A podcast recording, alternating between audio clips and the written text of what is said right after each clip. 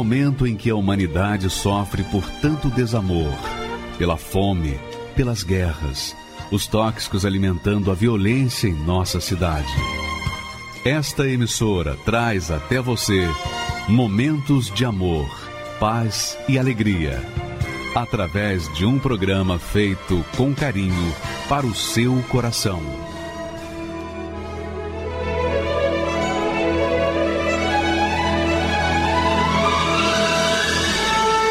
E agora, com você, a Palavra Amiga do Bispo Macedo.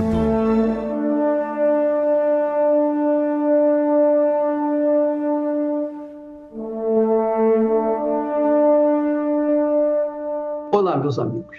Que Deus abençoe a todos, em nome do Senhor Jesus. E eu tenho uma excelente notícia para todos vocês, além das boas novas do Evangelho que diariamente nós trazemos aqui, com testemunhos de que essas boas novas realmente funcionam na vida dos que creem. Mas a outra boa notícia vem de um médico, um cientista, que tem a falar a respeito do coronavírus, que todo mundo está assustado, todo mundo está apavorado e que não há, segundo ele, não há razão para isso. As pessoas estão apavoradas por algo que verdadeiramente não condiz com a realidade que a mídia, a mídia tem jogado no ar, o pavor que a mídia tem usado para levar as populações, as nações eh, apavoradas com respeito a esse vírus, coronavírus. E por trás dessa campanha toda do coronavírus existe um interesse econômico. Existe um interesse econômico. E onde há um interesse econômico, aí tem. Vamos assistir o que ele fala para confirmar isso que nós estamos falando. E o tema de hoje, novamente, é o coronavírus. É, as notícias sobre o coronavírus só tendem a crescer no mundo inteiro. Em todos os jornais de todos os países, as primeiras notícias, logo pela manhã, são sobre a disseminação de um vírus chamado coronavírus. Infelizmente, tem se passado informações que não condizem com a realidade científica. Cientificamente, como patologista da Escola Paulista de Medicina, há 45 anos que exerço a profissão, tenho a dizer que o vírus não é patogênico, não é capaz de causar nem mesmo a gripe que a gente conhece e que todo mundo conhece. E esse vírus também está muito longe de ser letal. É verdade que morreram algumas pessoas que eram portadoras de coronavírus. Mas isso não significa de maneira alguma que o vírus foi o causador da morte para se afirmar que o vírus causa a morte de alguém, é preciso de uma autópsia bem feita, coleta de material de todos os órgãos, órgãos essenciais à vida, como coração, pulmão, com a infecção viral típica, que seria uma inflamação intersticial no pulmão, por exemplo, coisa que o coronavírus não dá. Os dois casos autopsiados na, na Itália não mostraram isso. Então, como patologista, eu venho reafirmar que a proporção que está sendo dada no mundo ao coronavírus, parece que o mundo inteiro parou por um vírus que nem gripe é capaz de produzir. É desproporcional a verdadeira patogenicidade desse vírus. É um vírus que, quando muito, os dois pacientes internados no Hospital Albert Einstein foram internados com coriza no nariz simplesmente, ou seja, com o nariz escorrendo. Vocês imaginem se todo mundo que está com o nariz escorrendo fosse parar num hospital. E agora os governadores do nosso país, do meu amado Brasil, estão pedindo um bilhão de reais para tratar de uma epidemia do coronavírus no Brasil, que ainda não é epidêmica no nosso país e que também pode ser e que não faz mal a ninguém, porque o coronavírus não faz mal a ninguém. As pessoas que morreram, volto a repetir, morreram de outras comorbidades. A gente morre, todo mundo vai morrer. Esse é o destino humano. A gente morre de hipertensão, a gente morre de diabetes, a gente morre de câncer, a gente morre de hemorragia e de tantas coisas, mas de coronavírus a gente não morre. Não morre porque Deus não quis. Esse vírus não é um vírus letal e não era necessário todo esse alarde. Se o vírus tivesse uma patogenicidade importante, se ele produzisse uma pneumonia fatal, se ele produzisse alguma coisa importante, nós, eu principalmente como patologista, seria o primeiro a dizer num blog que vai correr o nosso país, se Deus quiser. Essa é a mensagem importante. Mais calma, muita calma. Aquilo que está sendo veiculado na imprensa no mundo inteiro não condiz com a verdadeira situação e patogenicidade desse vírus. Repito que esse vírus não é letal, não matou ninguém e nem matará, porque não está na biologia dele matar. Eu vou fazer uma recordação há dois anos atrás. Eu lembro-me que cheguei a dar 60 entrevistas para rádios e televisões sobre um outro vírus chamado Zika vírus e que ele causava microcefalia. E eu pergunto para vocês, hoje em dia, vocês têm ouvido falar do Zika vírus ou de microcefalia? Pois é, como do primeiro blog, vou terminar dizendo o seguinte: vou dar com pensamento patológico, de patologista, vou dar três meses no máximo e ninguém vai estar falando de coronavírus em qualquer lugar do mundo, nem mesmo na China. Anotem aí, não vai demorar mais do que três meses e ninguém mais vai falar de coronavírus e todo mundo vai perceber que tudo isso foi uma armação, talvez dos próprios chineses. Não conheço a China, mas alguma coisa aconteceu para os chineses ficaram tão alardeados e o governo se envolveu de uma maneira que eu não tenho a menor ideia de qual foi, mas o que interessa é transmitir à população brasileira que não precisa de alarde e não precisa de tanto tumulto por causa de um vírus que praticamente não faz mal a ninguém. Pois é.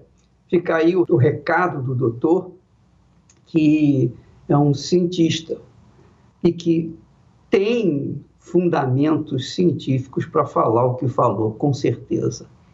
Então, minha amiga e meu amigo, não se preocupe com o coronavírus, porque essa é a tática, ou mais uma tática de Satanás. Satanás trabalha com medo, com pavor. Satanás trabalha com a dúvida. Satanás apavora as pessoas. E quando as pessoas ficam apavoradas, quando as pessoas ficam com medo, quando as pessoas ficam em dúvida, as pessoas ficam fracas, débeis e suscetíveis a qualquer ventinho, qualquer ventinho que tiver é uma gripe, é uma pneumonia para elas. Muitas pessoas estão dando entrada nos hospitais só porque tem medo de pegar o coronavírus. E quando elas vão no hospital, elas pegam elas acabam pegando, contraindo uma enfermidade que não tinham. Então, por favor, põe a cabeça no lugar. Nós não temos que temer absolutamente essa maldição que corre pelo mundo que se chama não coronavírus, mas dúvida. Olha só o que disse o apóstolo Paulo dirigido pelo Espírito Santo. O Espírito Santo deu a ele essa direção, essa inspiração, e ele falou o seguinte: ele disse, não atentando nós nas coisas que se veem, mas nas que não se veem. Porque as que se veem são temporais, e as que se não veem são eternas. Então nós temos que atentar nas coisas que são eternas nós temos que prestar atenção, atentar quer dizer prestar atenção nas coisas que são eternas, não nas coisas que são passageiras. porque as coisas passageiras vão ficar por aí, como diz a própria palavra, passageiro. São apenas momentos, mas as que são eternas são eternas. são eternas. E uma das coisas que mais tem levado pessoas à morte, especialmente ao suicídio, não é que a depressão mate, mas as pessoas, por causa da depressão, ouve uma voz do inferno, do além, lá do inferno, que diz: olha, não tem mais jeito para você, não tem mais solução para você, você é um caso perdido, morre de uma vez, acabe com a sua vida, você vai descansar. Essa maldita depressão tem levado muitas pessoas à morte. Como foi o caso dessa arquiteta, Débora. Ela tinha depressão e, obviamente, deve ter ouvido muitas vozes dizendo: acaba com a sua vida, não tem mais solução para você. A história dela vale a pena você aumentar o volume aí do seu rádio, do seu receptor, para você atentar bem nas suas palavras, porque é muito importante, muito, muito, muitíssimo importante. Inclusive, ela esteve na bruxaria, na feitiçaria, na magia. Ela apelou para os santos, para os guias, para o inferno e até para Deus. Vamos ver quem venceu essa maldita depressão. Por favor, pode colocar. Meu nome é Débora, tenho 55 anos, sou empresária e arquiteta. Nasci num lar evangélico, é uma família extremamente estruturada, nunca tivemos problemas financeiros, nunca passei fome. Conheci um rapaz, nós começamos a conversar, e, enfim, começamos a namorar. Em 11 meses nós já estávamos nos casando. Então as coisas começaram a desandar porque ninguém casa para apanhar. E eu engravidei alguns meses depois que nós nos casamos, então eu apanhei grávida. E eu tinha uma senhora que trabalhava em casa, já trabalhava conosco há muito tempo, e ela ela cuidava de mim, né? Minha mãe também cuidava, mas essa senhora, ela é de origem afro, então ela frequentava cartomantes, terreiro para fazer um trabalho aqui, outro ali. E um dia ela falou para mim, Débora, você vai morrer. Então, eu acho que é melhor eu levar você para uma benzedeira. E aí eu fui até a benzedeira. E a benzedeira, é, a primeira coisa que ela disse é que eu tinha que desenvolver, eu tinha uma mediunidade muito forte e eu precisava desenvolver. Mas para isso eu precisava fazer um trabalho. Então ela me pediu algumas coisas pessoais minhas. Foi um anel de ouro branco e uma corrente e uma peça de roupa íntima que ela pediu eu comecei a trabalhar com a cigana e em casa as coisas já não. a gente já não conseguia mais conversar. E nesse momento eu comecei a desenvolver o alcoolismo. E eu tomava ainda os medicamentos para depressão. E eu misturava com a bebida. E a reação era terrível. E os meus filhos viam. Essa senhora viu que as coisas estavam piorando e falou: Acho que você precisa de alguma coisa mais forte. E foi onde ela me levou para Umbanda. E da Umbanda eu fui para o Candomblé. Eu enveredei no alcoolismo. Aí, como eu percebi as coisas que estavam acontecendo, né? Porque a promessa que você tem no terreiro é uma, só que o seu dia a dia é outro. Então eu comecei a, a, a querer sair, mas eu não conseguia. E nessa fase, é, a depressão saiu dos limites da alma e eu passei a ter essa depressão somatizada no meu corpo. Então eu perdi boa parte dos meus dentes porque eu tinha inflamações na gengiva e os dentes caíam. É, perdi as unhas, cabelo, sobrancelha, emagreci 19 quilos. É, eu era um zumbi. Eu estava muito feia porque o emagrecimento é, fez com que a pele ficasse escura, amarelada. É, imagina uma pessoa com falta de dentes, as unhas, quer dizer, afetou diretamente na minha autoestima. Eu me sentia pior das mulheres, suja, podre. sem valor nenhum. Nenhum. Nenhum. A Débora daquele, daquele momento não era sombra do que a Débora já tinha sido, apesar da depressão. Eu me senti pior do que o esgoto. Muito pior do que o esgoto. Porque o esgoto ainda pode ser tratado. Mas para mim, na minha concepção, para mim não tinha mais jeito. Então eu me sentia pior do que um esgoto. A minha mãe vendo toda essa situação, uh, ela começou a ouvir o programa do Bispo Macedo ao meio-dia na rádio, mesmo sendo de uma denominação evangélica, mesmo tendo raízes muito fortes dessa denominação evangélica.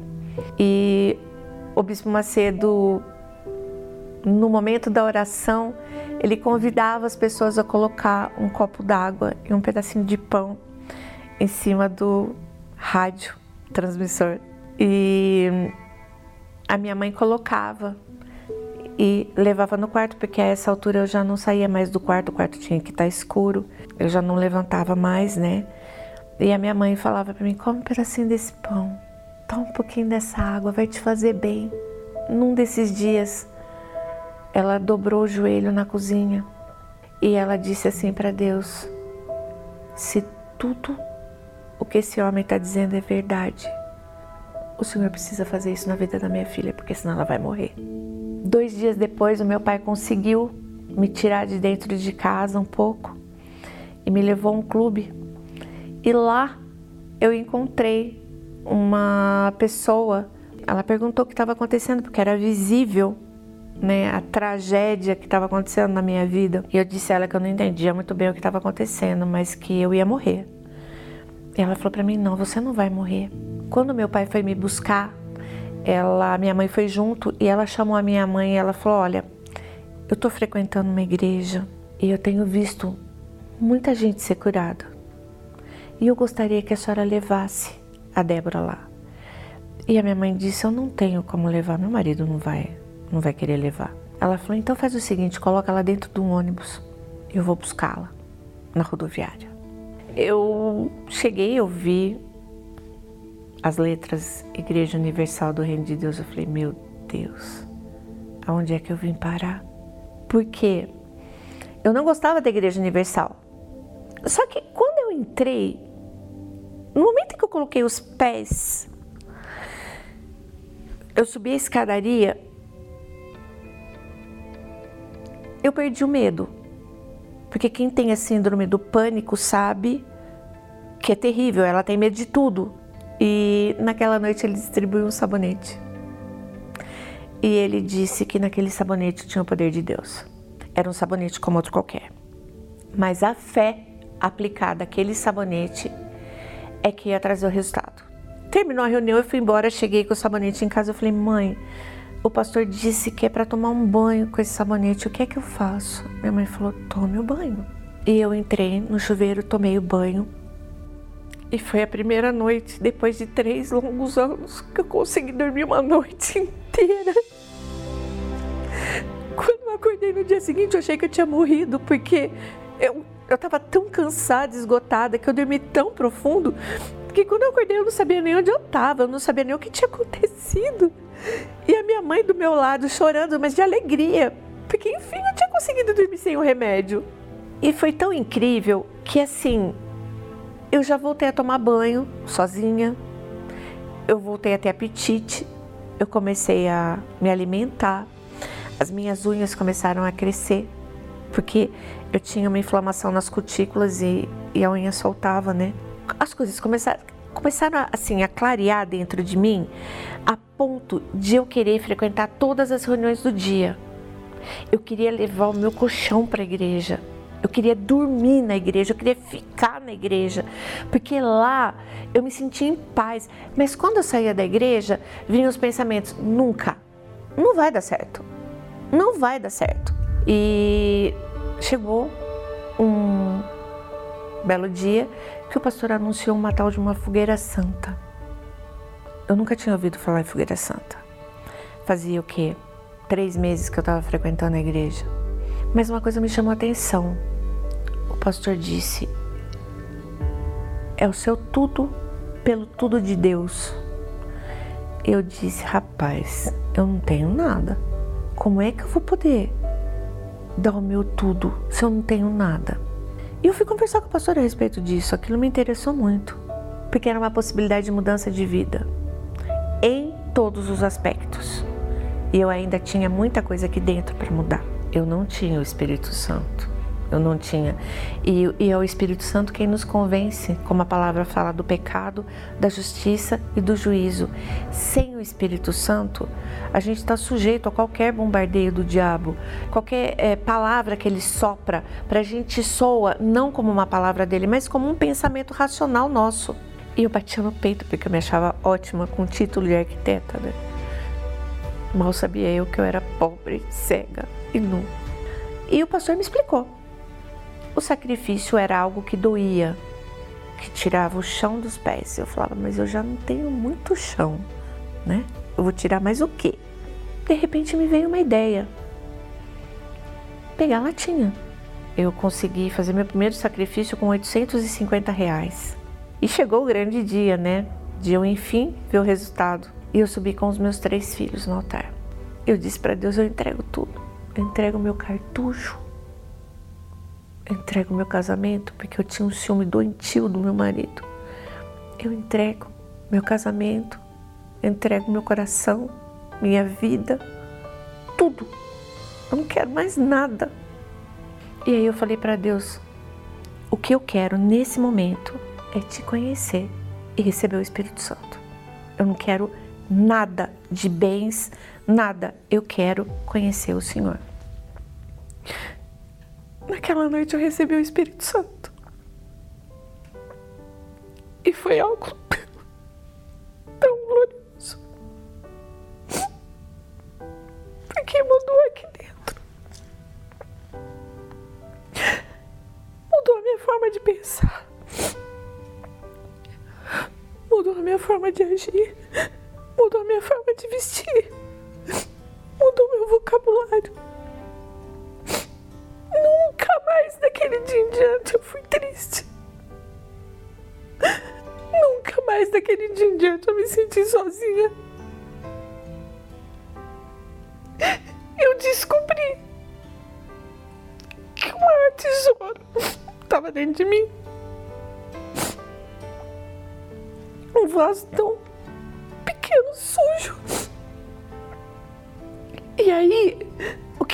aconteceu?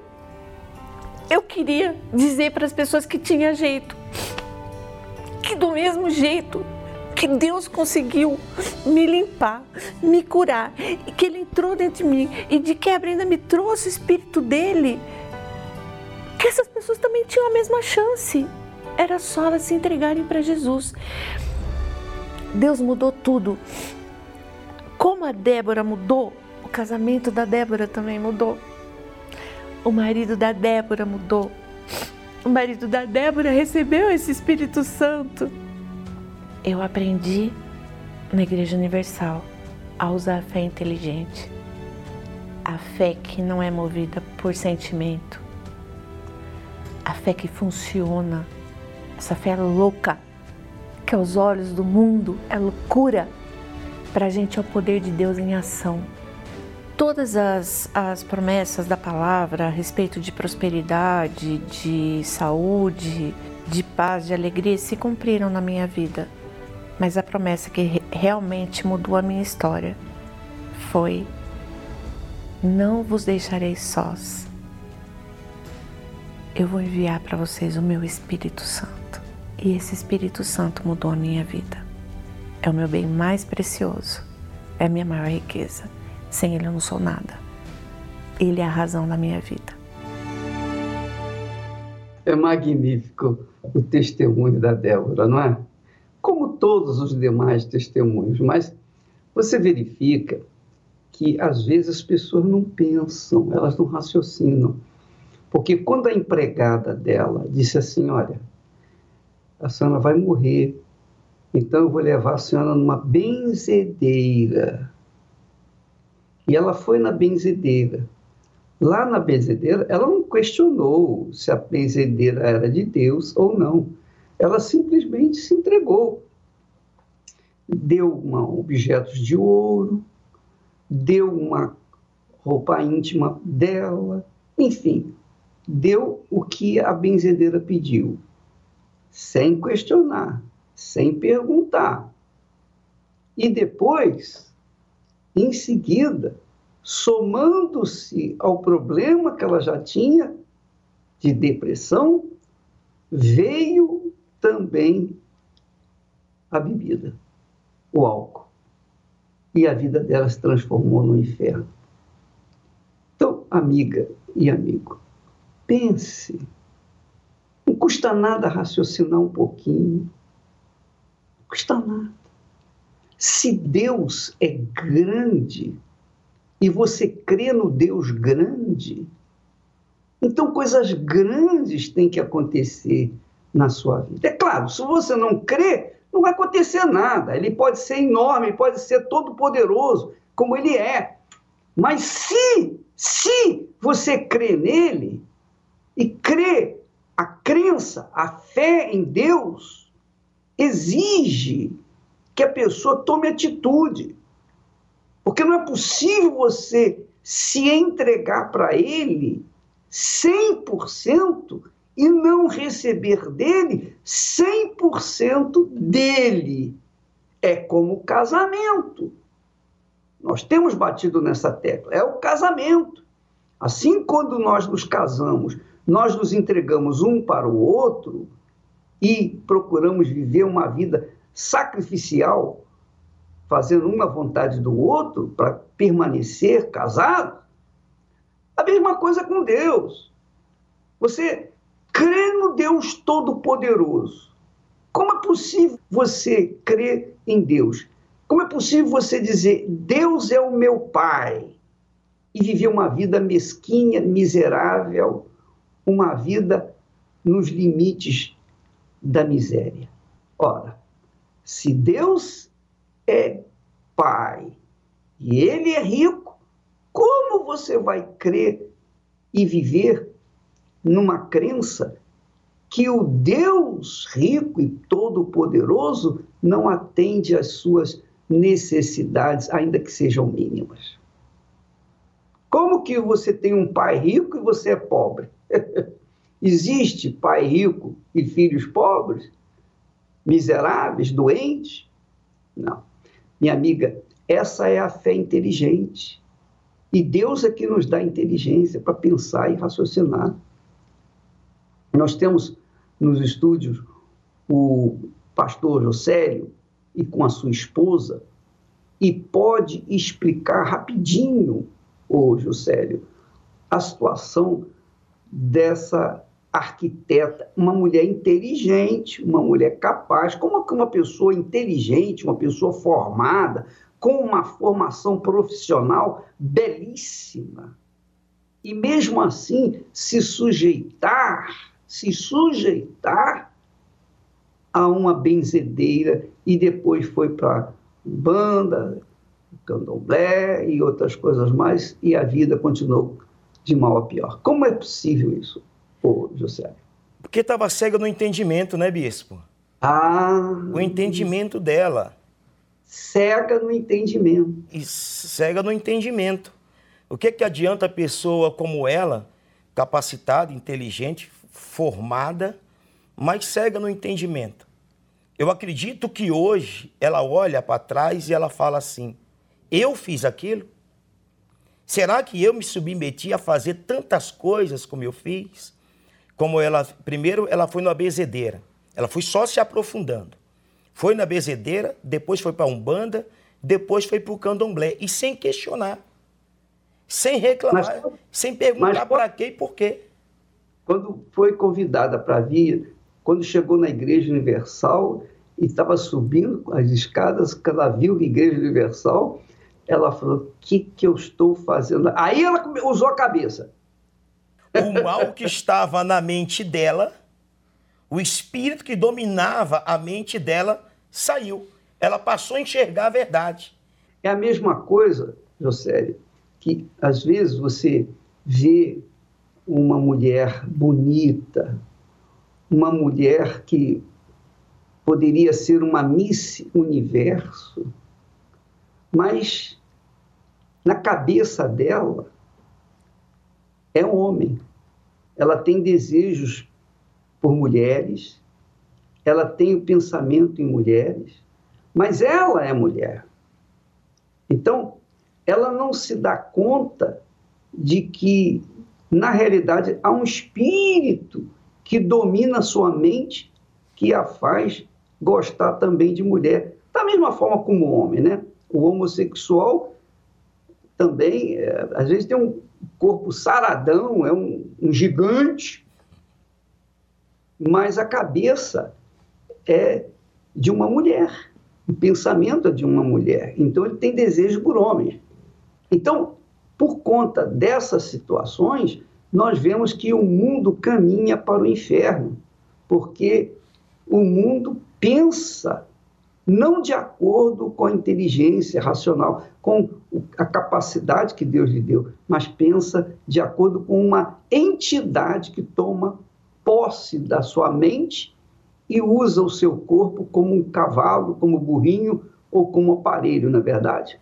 Exatamente, bispo. O senhor comentando da pessoa que a mulher que tem desejo por outra mulher e uma mulher aparentemente bonita, né, bonita. Eu atendi uma senhora lá na, na igreja. Ela casada, com três filhos, e essa mulher ela passou a ter nojo do marido, largou o marido, servia as entidades, uma zeladora de santo. E ela foi na igreja. Ela foi lá na igreja pedir ajuda desesperada, que uma obreira levou até a mim para me atender. E nós atendemos essa senhora, no culto da noite, ela incorporou, ela manifestou com a entidade. E, e manifestou feio. E a entidade falando que foi ele que estava na mente dela, fez ela passar a ter nojo do marido. Ela estava casada com outra mulher. Ela já estava casada com outra mulher. Depois que fez o processo de libertação, essa senhora hoje, ela está livre.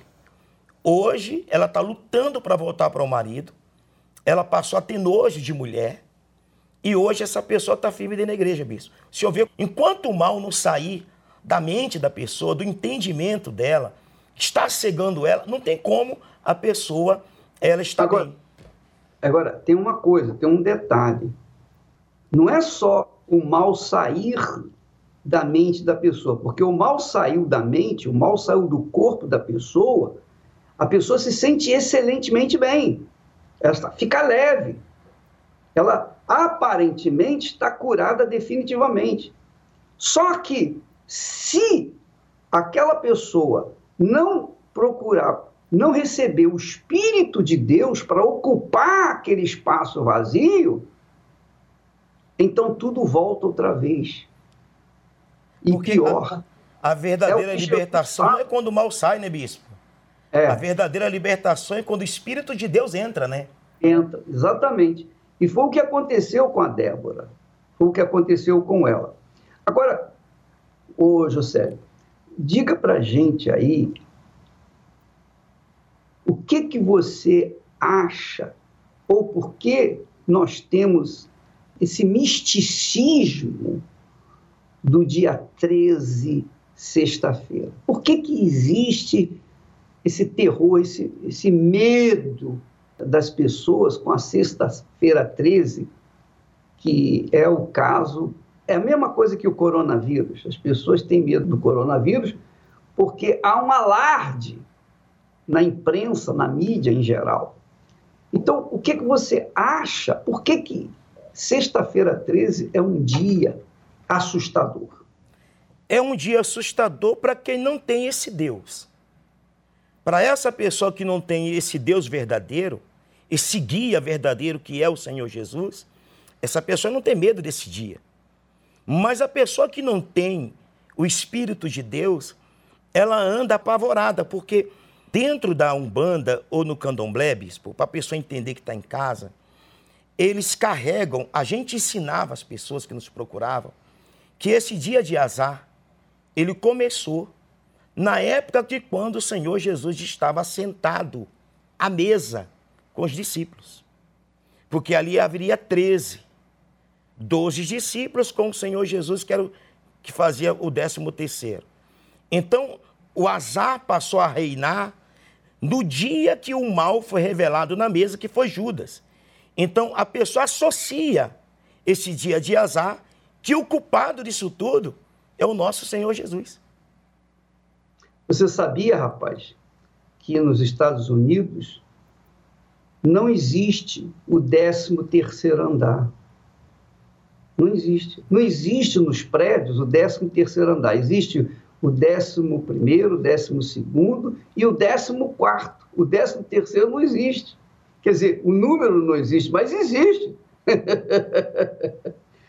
Por conta desse misticismo, dessa, dessa situação das pessoas acreditarem em bobagens, ficarem preocupadas, atentarem para as coisas visíveis, ao invés de atentarem para as coisas que são eternas, que é a palavra de Deus.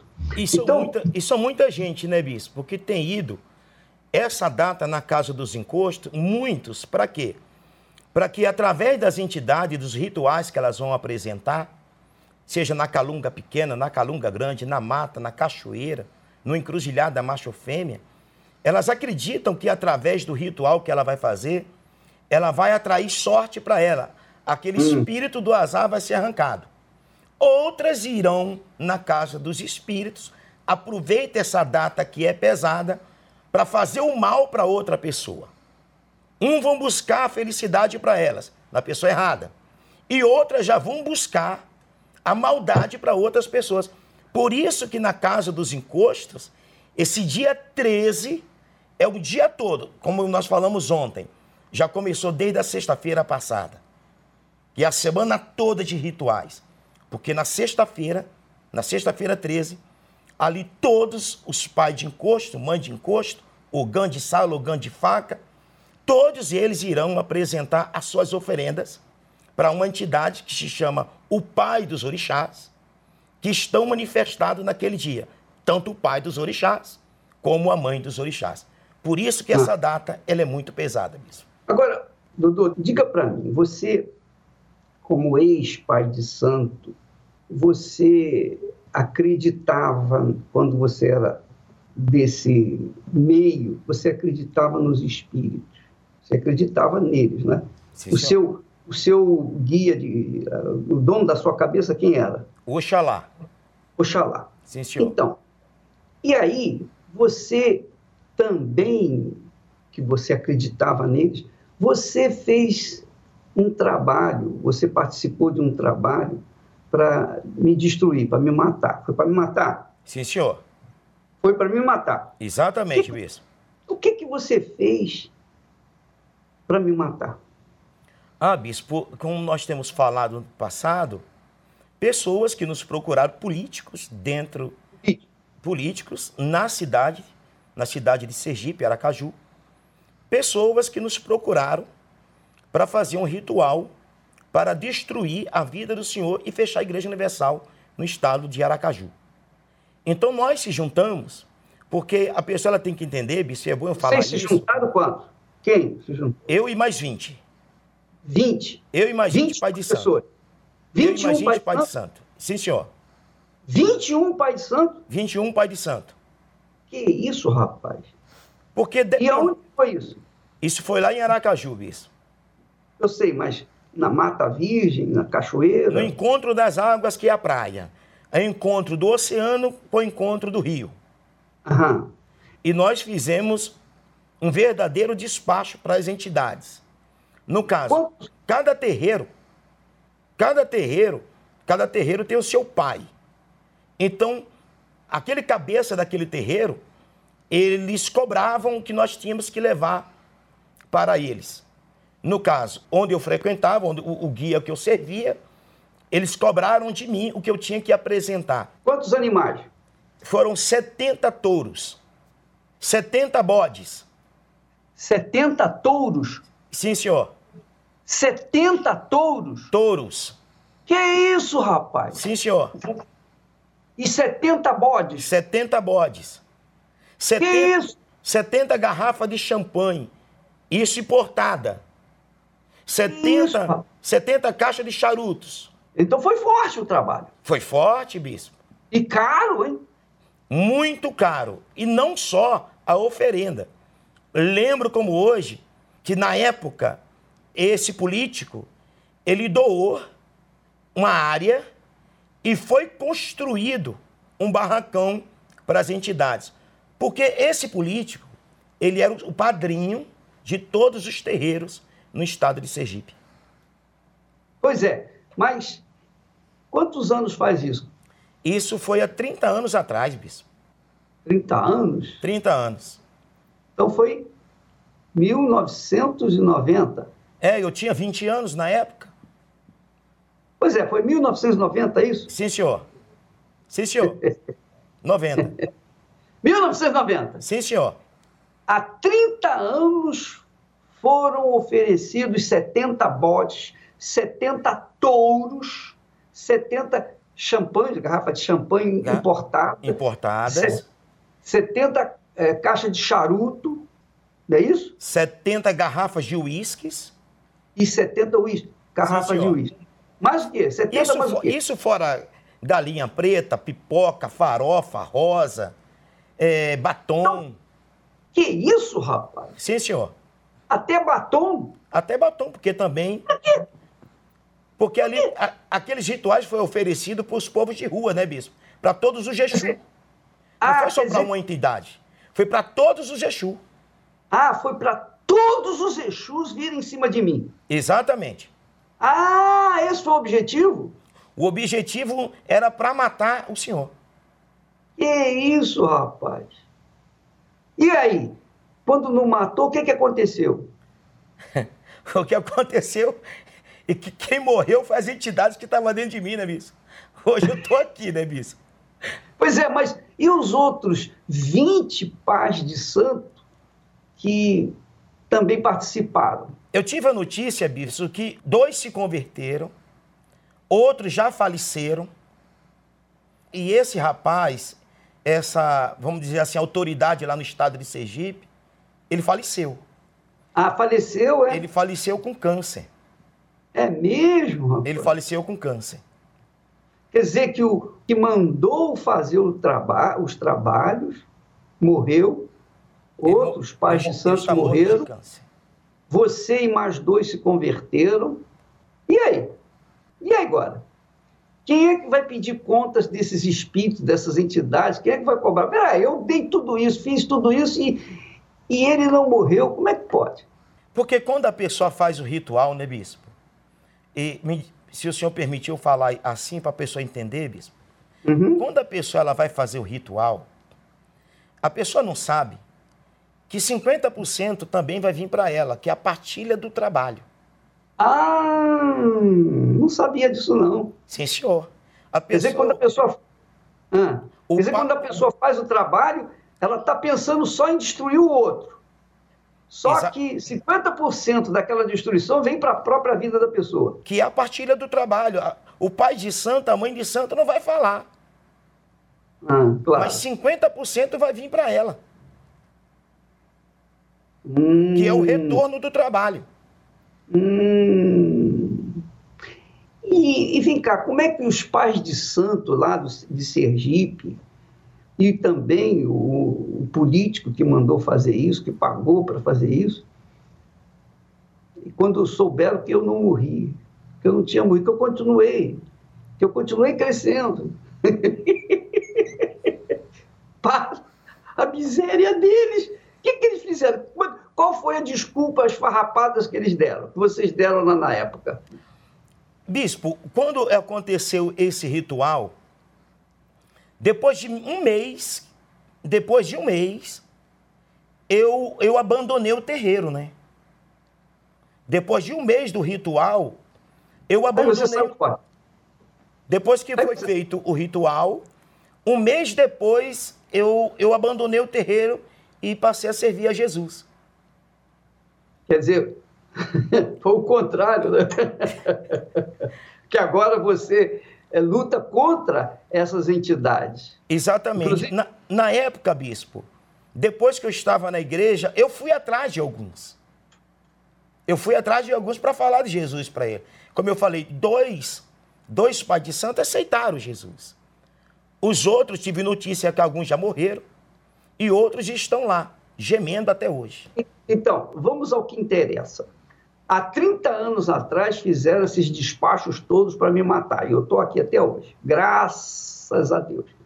E eu pergunto a você: se tiver alguém que foi vítima de bruxaria, feitiçaria, magia, ou que está sendo vítima, e quiser falar com você, conversar com você, tirar dúvidas, inclusive com a sua esposa que está aí do seu lado, que tem essas experiências, a senhora que viu, que presenciou o seu marido ser o pai de santo, a senhora conviveu com ele, depois que ele se converteu, a senhora, a senhora virou contra ele e tal, a senhora se transformou em jogadora de futebol, de rua, mas a senhora teve experiência, não é verdade? Sim, Como é que eles fazem para falar com vocês, para consultar, para conversar? Que a consulta obviamente não tem que pagar nada, não tem que pagar absolutamente nada. Como é que eles fazem para falar com vocês? Porque o programa está terminando e eu não quero deixar a oportunidade para as pessoas que estão aí gemendo terem como ter um contato com você. Como é que faz?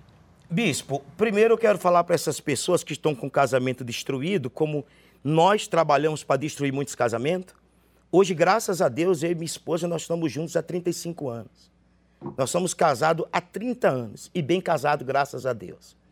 Para essa pessoa que está nos assistindo agora, nós estamos ali em São Miguel Paulista, na Avenida São Miguel, 8891, ali no Vila Pedroso. Sete da manhã, hum. às 10 horas, às 15 horas, às 18, em especial às 20 horas, bispo.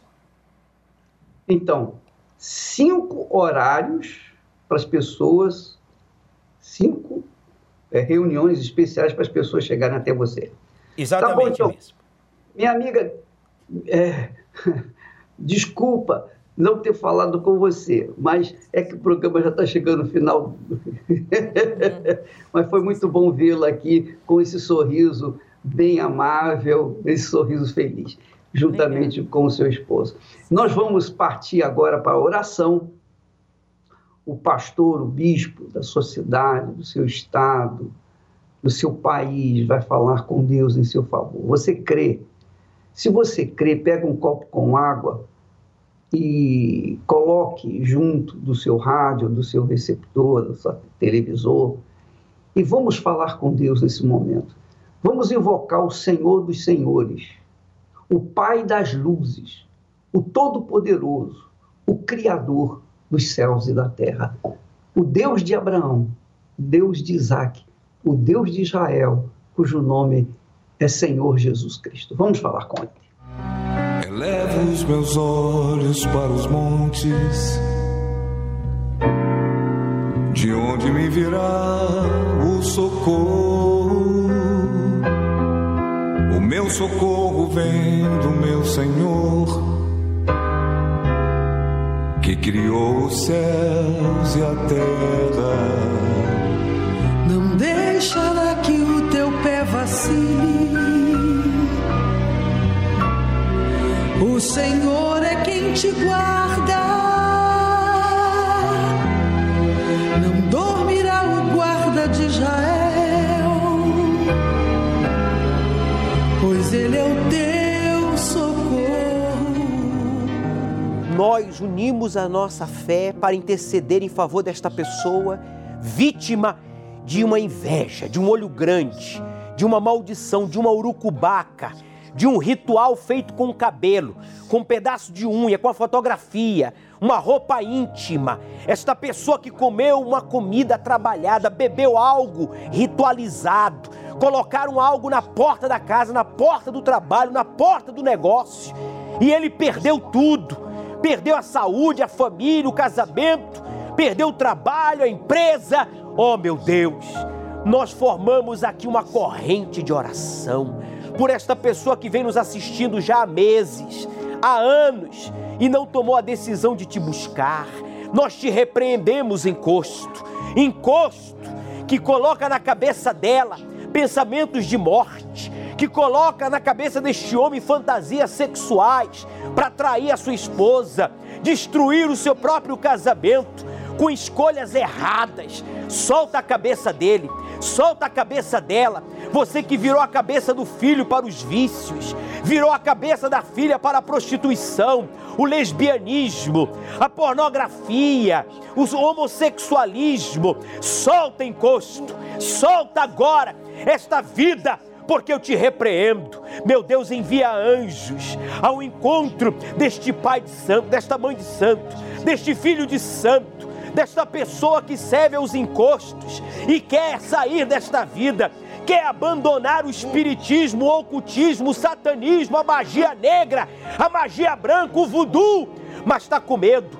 Visita agora com teu anjo de luz e levanta o caído, levanta esta pessoa que está no hospital, que está na prisão, que está, meu Deus, na sua empresa, com a arma na mão, a ponto de dar um tiro na cabeça, porque tem uma dívida impagável, foi ameaçado por agiotas. Meu Deus, nós clamamos a Ti, nós oramos ao Senhor, salva o Brasil, salva o povo brasileiro, salva esta pessoa que nos assiste e quer ser feliz. Não importa se ele é pobre, rico, famoso ou anônimo, porque para ti todos somos especiais. Então agora, encosto, em o nome de Jesus, desde o templo de Salomão, em número de três, nós te ordenamos, em o nome do Pai, do Filho e do Espírito Santo, saia! Respire profundo, amigo, amiga, e receba a força que vem de Deus. Receba a luz do Espírito Santo, que invade agora o seu ser e lhe traz segurança. Receba o abraço dos anjos que estão aí ao seu redor. Deus envia anjos para te dar a força e a coragem para abandonar o que não presta, o que é errado e para buscar a luz. Se você tem um copo com água preparado, pegue-o aí agora em mãos, pois nós o apresentamos aquele que ressuscitou dentre os mortos, Jesus. Oh, meu Pai, o Senhor fez o cego ver, o cego de nascença viu, viu a natureza, viu a luz, viu o ser humano, a tua imagem, a tua semelhança, viu o teu rosto e foi liberto, foi curado, teve a sua família restaurada, deixou de ser mendigo, ele teve a sua vida transformada, mas, sobretudo, ele foi salvo porque se prostrou diante de ti. Receba a vida de todos que oram conosco. Entregue-se a Ele, amigo, amiga. Ele entende a sua vergonha. Ele entende a sua vergonha, sim, de ter errado feio. Você fez escolhas erradas, você se envolveu com pessoas indevidas, você foi a lugares indevidos, mas Ele sabe que tudo isso você fez por ignorância. Você não queria sofrer, nem fazer ninguém sofrer. Seu pai faleceu, a sua mãe partiu e não lhe viu. Como você será transformado, mas você pode ter certeza. Seus filhos, seus irmãos, seus primos e até os seus inimigos verão a luz de Deus em você. Abra os seus olhos, olhe para cá. Imagine-se entrando aqui no tanque de Siloé. Imagine-se entrando aqui, porque todos nós já estivemos aqui. O ex-pai Dodô, a sua esposa, eu, todos nós já estivemos aqui. Essas águas do tanque de Siloé representam Jesus, que agora lhe dá a força. Beba, porque você vai chegar no altar domingo agora. Você vai ver.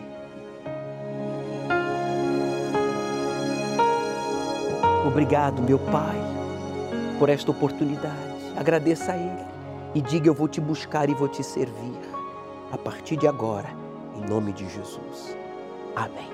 Assim como eu seguro na mão da esposa do pastor Juscelio, Deus segura nas suas mãos. Assim como eu seguro na mão do pastor Juscelio, Deus segura nas suas mãos. Deus é com você, meu amigo.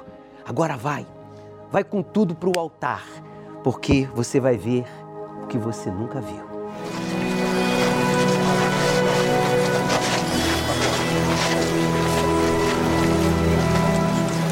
Mestre, quem pecou?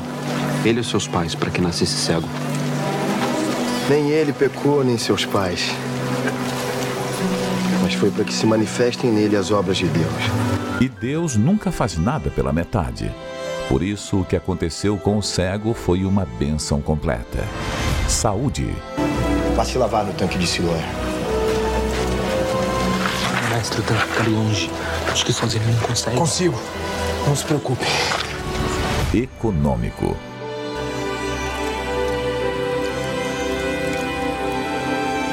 Então os vizinhos e aqueles que tinham visto que era cego diziam: Não é este aquele que estava assentado e mendigava? Família. Seus pais lhes responderam e disseram: Sabemos que este é o nosso filho e que nasceu cego. Os pais se alegraram em saber que seu filho já não era cego e nem mendigo. A bênção se estendeu para sua família. Espiritual.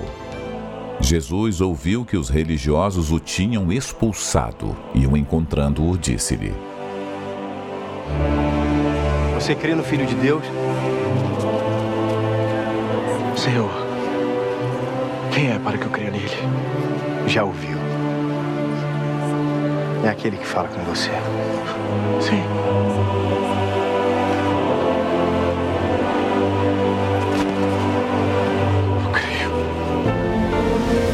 Neste domingo, às 18 horas, se você permitir que Jesus entre em sua vida, ele transformará por completo, assim como foi com o cego de nascença.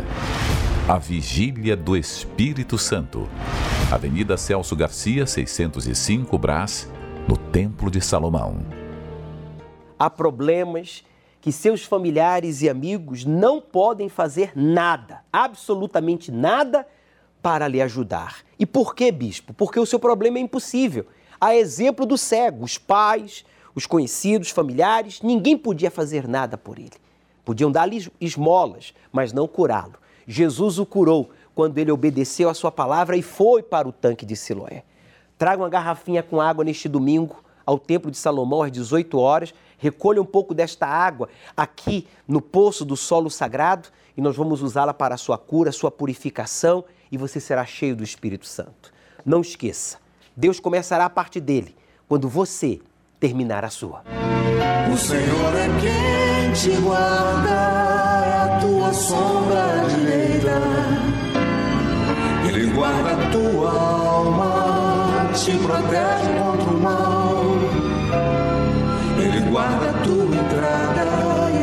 saída, desde agora e para sempre. O Senhor é quem te guarda é a tua sombra direita. Ele guarda a tua alma, te protege contra o mal. Ele guarda a tua entrada e a tua saída, desde agora e para sempre.